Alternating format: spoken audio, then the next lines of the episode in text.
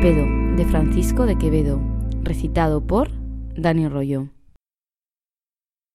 Alguien me preguntó un día, ¿qué es un pedo? Y yo le contesté muy quedo, el pedo es un pedo, con cuerpo de aire y corazón de viento.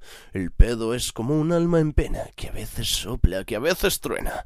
Es como el agua que se desliza con mucha fuerza, con mucha prisa.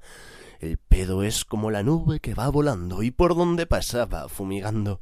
El pedo es vida, el pedo es muerte y tiene algo que nos divierte.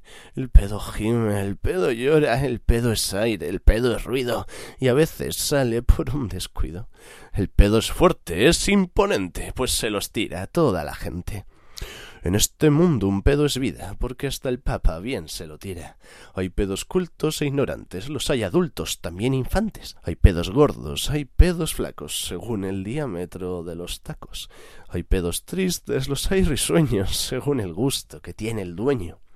Si un día un pedo toca tu puerta, no se la cierres, déjala abierta, deja que sople, deja que gire, a ver si hay alguien que lo respire. También los pedos son educados, pues se los tiran los licenciados. El pedo tiene algo monstruoso, pues si lo aguantas te lleva al pozo.